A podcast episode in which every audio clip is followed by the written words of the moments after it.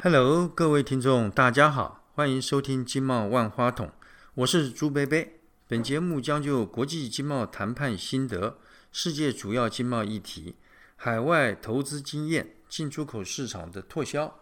邀约驻外经贸商务官员、海外台商、学者专家一起与我们聊聊。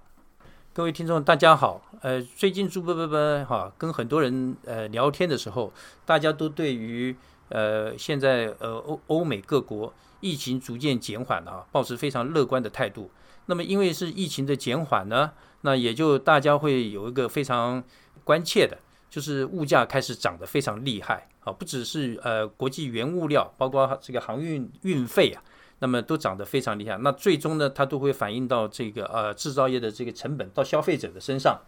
那因此呢，呃朱贝贝呢就今天呢对大家所关切的所谓的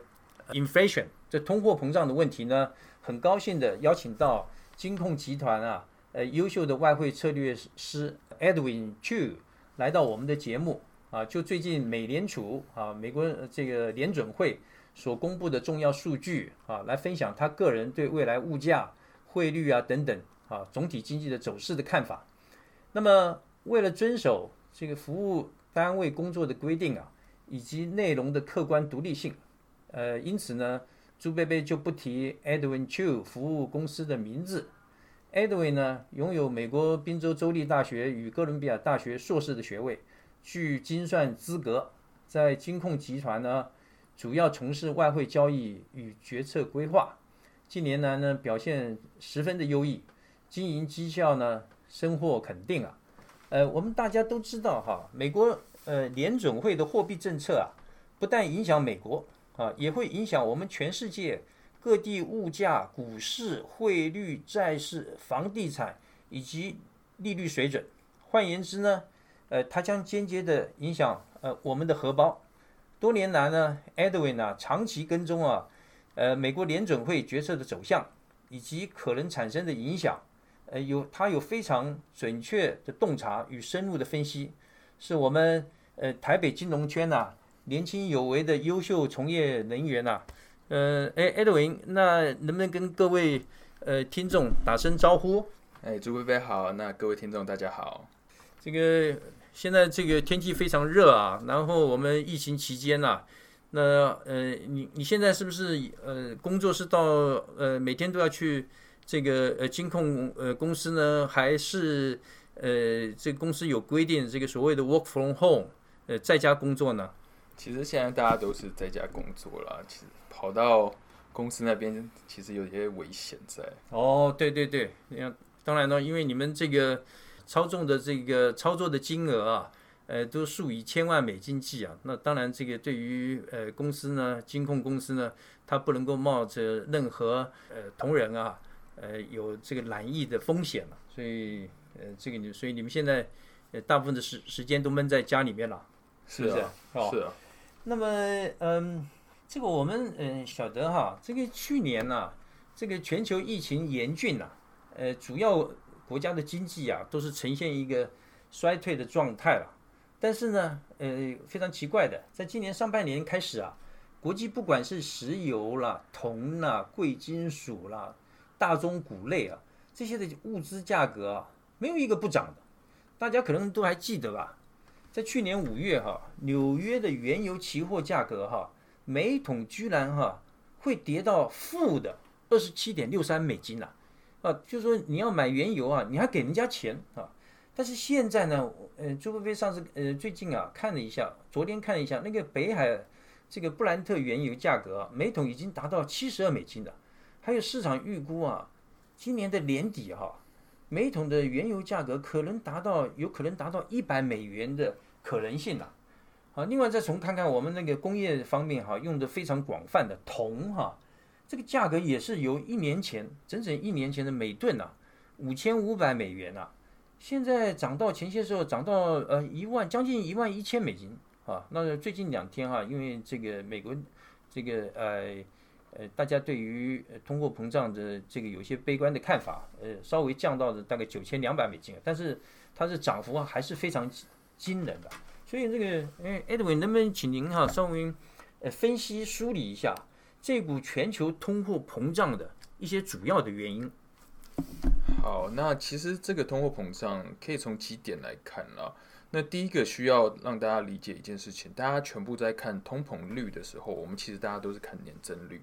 那其实可以回想一下，去年在疫情爆发的时候，其实所有的价格都是往下跌的，不管是像刚刚朱贝贝讲的油价的问题，或者是说我们在旅游出行啊，大家机票其实非常的便宜。那如果说你去看，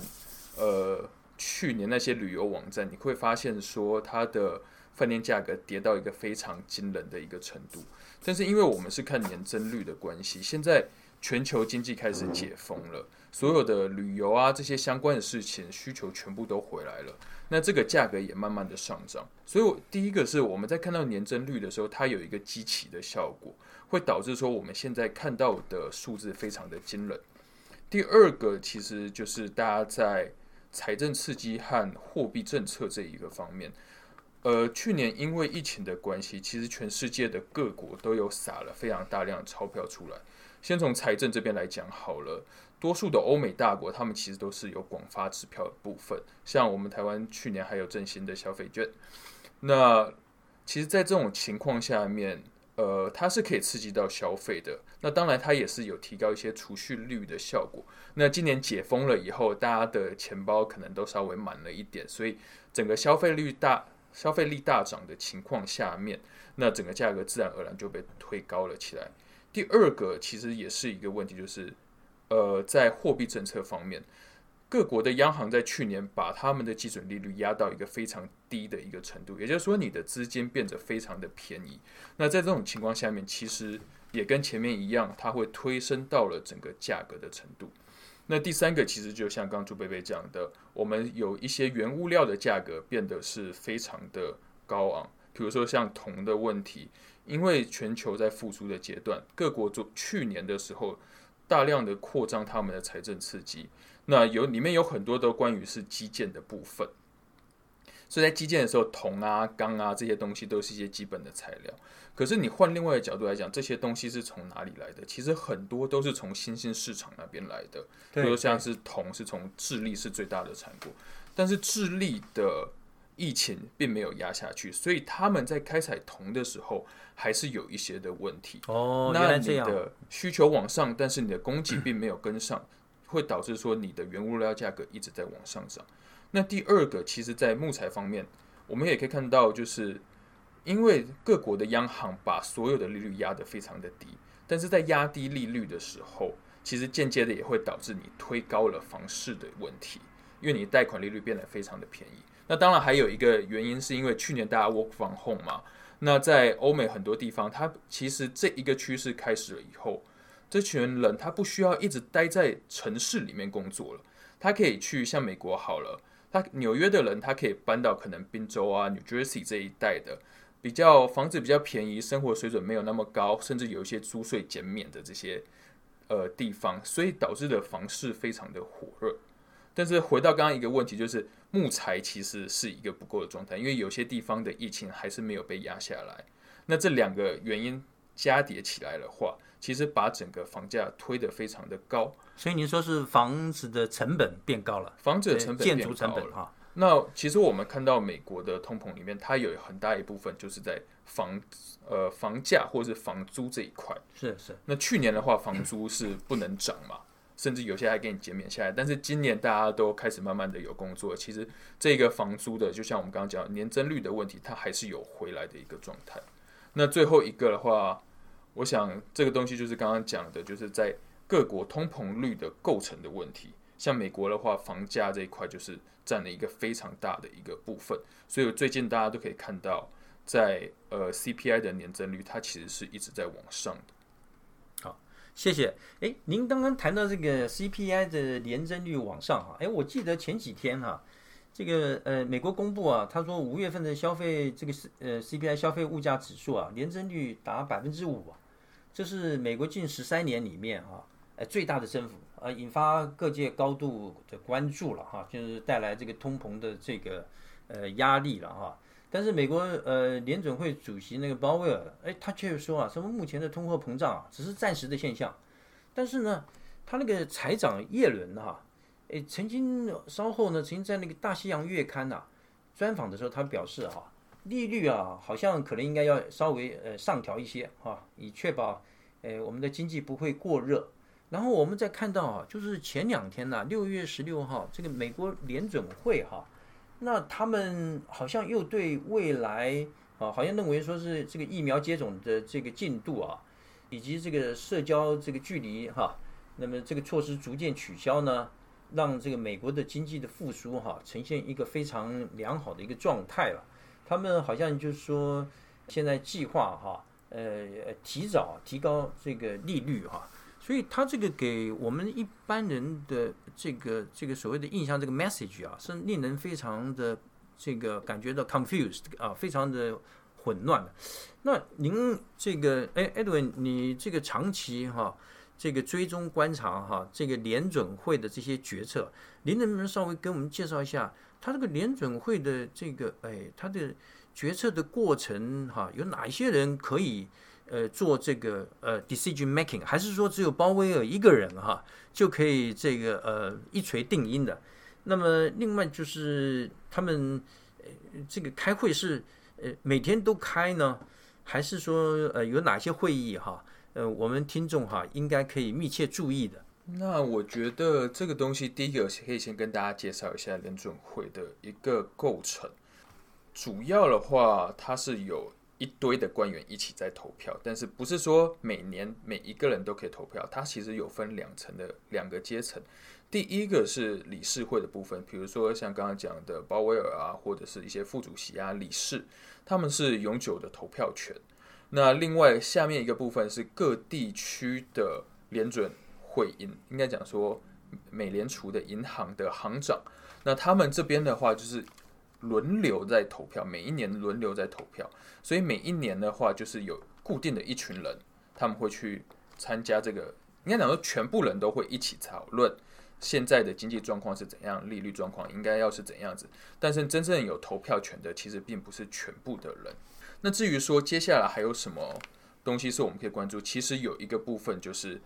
他们每六个礼拜会开一次会议。那我们都知道，刚刚六月的会议刚开完嘛，那接下来的话，下一个会议大家可以看看，就是在七月底的时候。那如果说到有什么东西是可以我们观察呢？其实 Fed 每一次在他们开完会的时候，他都会公布出的他一些的资料，比如说他们会有一个会后声明啊，或者是说他们每一季的时候都会有一些他们自己出的央行的报告。那像刚刚朱贝贝讲的，就是市场上面现在好像认为说，Fed 好像有提前升息的打算。其实他们就是看了这个报告，去想出哦，原来 Fed 里面有一些官员是这样讲的。因为在这报告里面有一个东西叫做点阵图，这个东西就是每一个 Fed 官员他会把自己对于未来的利率的想法画成一个小点点，放在那个图上面。那大家就会看啊，如果说。呃，大多数的官员都认为说，明年的利率是在这个地方，后年的利率是在这个地方的话，如果它比现在高，那其实它也就暗示着说，接下来费的官员如果说一直维持现状的话，他会觉得说利率应该是在那一个部分，所以才会让大家有这种想法，就是可能接下来有一个升息的打算。但是这个点阵图上面那个每一个这个可以做呃这个参加这个所谓的 board member，他们的对于呃未来的看法，这个他的他的那一点，呃大家是看呃看不出来呃到底是哪一位吧？他是并不具名的，是不是？对他不具名，所有人的点都会在上面，他不具名，所以有些时候大家就可以看这些官员的谈话内容啊，可能可以稍微猜出来一点点，就是。到底哪一个点是哪一个人这样子？哦，理解理解，哎，这个倒是，呃，这个对我们外面的人要来追踪了解费呃未来的啊，呃，对于利率啦哈这些看法啊，是一个蛮有帮助的啊一一个观察指标了。那另外啊，这边还有一个问题，就是我们很多人都会想，就是说从去年这个二月底开始啊，当时这个。新冠疫情啊爆发的时候啊，这个呃美联储那个资产负债表那个时候啊大概只有四兆美金嘛啊，但是他当时呢碰到这个呃百年一遇的这个大疫情啊，那为了这个积极帮助经济呢，那稳定这个金融市场，Fed 从二零二零年三月就去年三月份啊，美国就宣布啊无限量的量的哈这个所谓的无限量化宽松政策，我们所谓 QE 了，也就是说这个没有限制的呃印钞票了。美联储目前的资产啊负债表的规模高达七点九兆美金啊，这种大傻币啊啊大傻钱的这种是一种救急的做法。那么长延长期来看啊，一定会削弱这个美元的汇价啊，那就是美金这么多钱在市场上，那显这个美美金当然就变得不值钱了。那么对美元的这个信用啊，也有不利的影响啊。但是呢，最近看起来啊，美国最近发布的这个经济数据啊，比方讲呢，就业市场呢，呃，这个恢复的也很强劲啊，服务业跟制造业的景气啊，都快速的扩张。所以很多人就这个呃，就在市场上就在推测了哈，说所谓的呃资金行情哈快要结束了啊，这个美国联准会呢 QE 的这个呃政策呢会慢慢结结束啊，那利息会调高。您认为这个 Fed 大概是什么时候啊？呃，会所谓的缩表啊？大概呃开始这个呃调升这个利息？我觉得这一个东西其实大家都说不准，就像其实经济学家有些时候都会开玩笑，我们并没有一个水晶球可以预测未来的一些走势。那从五月啊、六月啊，在鲍威尔的讲话里面，大概可以推敲得出来是他们现在关注的是比较关注就业的部分。那其实随着现在美国的就业逐步的在复苏啊，疫苗一直在疯狂的在打下去。呃，目前他们六月的央行会议以后，他们有提到说，现在已经有开始在讨论要缩减购债了。那至于到底什么时候会真的开始缩减购债，其实大家也都没有办法真正预测说他们到底想要什么时候去做。所以只是开始讨论这件事情，他只是在讨论而已，哦，他并没有跟你讲说什么时候要做。他其实只有讲说，我们未来几次的会议会讨论。是是，所以谁也不知道到底几次是哪一几哪一次。嗯，对对。那现在呢？那我们在这个呃，回过头谈谈我们呃这个台湾国内的情形啊。现在我们都晓得这个新台币的利息啊，这处于一个非常低的水准，可能是有史以来最低的。一年期我看到的这个定存的利率哈，只有百分之零点八哈。那么这种宽松的货币政策呢，再加上这个物价有蠢蠢欲动的趋势啊。房地产炒这个炒作呢，自风又起，而且呢，我们台湾呢缺乏自然资源了，国际物价上涨一定会带来所谓的输入性的通货膨胀，那么最后呢，这个价格的上涨啊，还是会转嫁到消费者啊。那您认为我们现在有所谓的高通货膨胀的隐忧吗？我觉得这个东西就是看数字和自己一般的时候感觉到的东西不太一样。因为其实今年大家都有一个想法，通膨可能就是暂时性的。因为回到了刚刚一开始讲的所谓机器的问题，去年的物价很低，那今年的时候，其实因为这个机器效果影响，所以我们都会看到说现在好像整个通膨率一直在往上涨，但是其实这东西是不一定的啦。那另外一个是说，政府所关注的这个物价，他们可能。通常在央行，他们比较看是核心通膨的这个部分，但是这里面其实剔除掉了一些很蛮多跟民生相关的有关，比如说像食品价格啊，或者是说汽油的价格啊，这些东西都是被淘汰掉的。所以和我们自己心中想的一个东西，其实并不一定是一样的。那另外一个呃，可能要回到的是薪资的问题了，因为。有薪资增长才会有通膨的增长，对。但是因为台湾很大一部分是的经济是来自于科技类的产品，但是大家也知道说科技类产品其实它溢价能力也蛮低的。那如果说我们去把呃薪资直接的这样子往上拉的时候，它有可能呃企业没有办法转嫁这一个东西，那整个基本工资往上涨的话，是我们会看到通膨往上涨。但是随之而来的有可能是我们的失业率一起跟着往上涨，因为企业没有办法把它的成本往往消费者转嫁上去，那只好采取裁员的这些动作。对对对，我这个朱贝贝的印象就是，像我这所谓我们所谓的旧经济哈，新旧的旧旧经济，就像这些做原物料生意的哈，那么这些价格都会上涨。但是我们像买这些 IT 产品哈，好像价格很少上涨，都是都是往下降的啊，就是东西呃做的越来越好，呃价格呢也越来越便宜。所以你这种要把这种议价的能力哈，呃可能会比较低。你要把这个价格完全转嫁到消费者，那可能会造成呃你公司的经营呃不容易。那大概呃对于我们的就业哈也会哈呃有一些不利的影响。那这个公司不赚钱啊不赚钱，当然就就只好裁员了嘛。那我们一般人哈。要谈到通货膨胀的了解啊，就是说，哎，钞票变薄了，购买力下降了，啊，尤其是对我们这种固定薪水的人啊，最为不利。像这个呃，尤其呢，像有一些是退休的族群哈，他们靠这个 pension 啊，靠退休金生活的哈，那他这个呃，你通货膨胀对他们的这呃所谓的这个影响是最不利的。那您看看现在在我们呃目前在台湾哈这个哈我们市面上哪一些是呃风险啊比较低，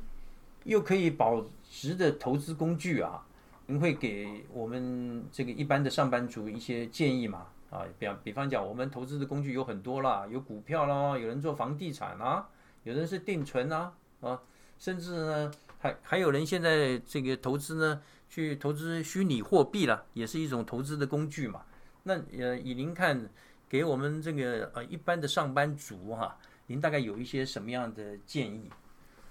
其实我自己是觉得，没有所谓的风险低压，然后又可以一直赚钱的东西。其实，在各种的情况下，它都可以找到获利的机会。那最重要的，其实我觉得有几个。第一个，你做好你自己的资产配置，量力而为。比如说像刚刚主播讲的，退休的人啊，或者是说现在二三十岁的年轻人，其实两边的财力不一样，你可以承受的风险也不一样，甚至说你最后赚这些钱，你要的目标也是不一样的。那按照自己的未来的规划去规划你自己的资产配置，我觉得这点是非常重要的。第二个，分散风险，因为当然说你如果说有百分之百的把握。你可以不用了，你就把所有钱砸到某一个资产上面去。但是说真的，没有任何一个人可以做到这件事情。你在投资这一方面，它永远都是有风险的。所以可以做好最呃最重要一件事情，就是你不要把鸡蛋放到同一个篮子里面去。那最后一个，我觉得这个东西其实最重要的，你永远都要了解自己投资的东西，不要坊间跟你讲说哦这个东西听起来很好，你就去跟着一起买。结果问你说这东西到底是什么东西？结果反而什么东西都讲不出来，我觉得这是一个非常危险的一件事情。那您有没有什么个呃，就说您说这个坊间哈，那当然我们投资人都要有自己的判断了哈。那坊间呢，那我们应该是呃，有没有比方说什么书啦，或者是是这个呃哪一些的呃一些我们可以呃这个投资人可以自己自自修充实自自己的。呃，我自己会推荐两本书，第一个是 Howard Marks 之前写的一本叫做《投资最重要的事》，那基本上主要就是在讲说整个周期性的问题，因为其实大家都知道，这东西不会是一个趋势一直往某一个方向就这样一直走，它中间一定是上上下下的。我想大家可能比较清楚，就是所谓的遛狗理论嘛。就是狗永远都会在外面跑来跑去，但是它永远不会超出你主人牵的那个绳子的范围。对对，有有趣。这个东西是大家可以有一个基本的概念，那市场的波动稍微想好一点这样子。第二个是 Graham 写的呃价值投资人的那一本书，呃书名我有点忘记了。那所以这些书在我们的这一般的书店，台北的书店都可以买得到，都可以买得到，博客来也都有。哦，那这个的话，它其实也是给大家一个基本的观念，就是你怎么做好资产配置的一个这个东西。哦，谢谢啊。不过各位听众，这个我们嗯，这个是我们 Edwin 跟大家分享哈，他的等于是他的读书心得哈，我们并无意哈为这两本书打广告哈。那么在此呢，先跟大家呃先讲一下。那各位听众，我们刚刚听到 Edwin 和我们分享哈，他对近来呃通货膨胀原因的分析，呃联总会货币政策的决策过程，还有未来美元利率的走向啊，呃我们台湾物价水准的趋势，以及对我们一般上班族啊投资方向的建议。那这个朱贝贝还有我想我们大家呢获益良多。朱贝贝在这里呢要再次呃感谢啊 Edwin Chu 啊在百忙之中啊拨空来上我们的节目啊。呃夏日炎炎呢大家居家抗疫啊，朱贝贝祝 Edwin 及各位听众呢健康平安、快乐进步、财源旺旺来。谢谢，下课喽，谢谢，拜拜。拜拜。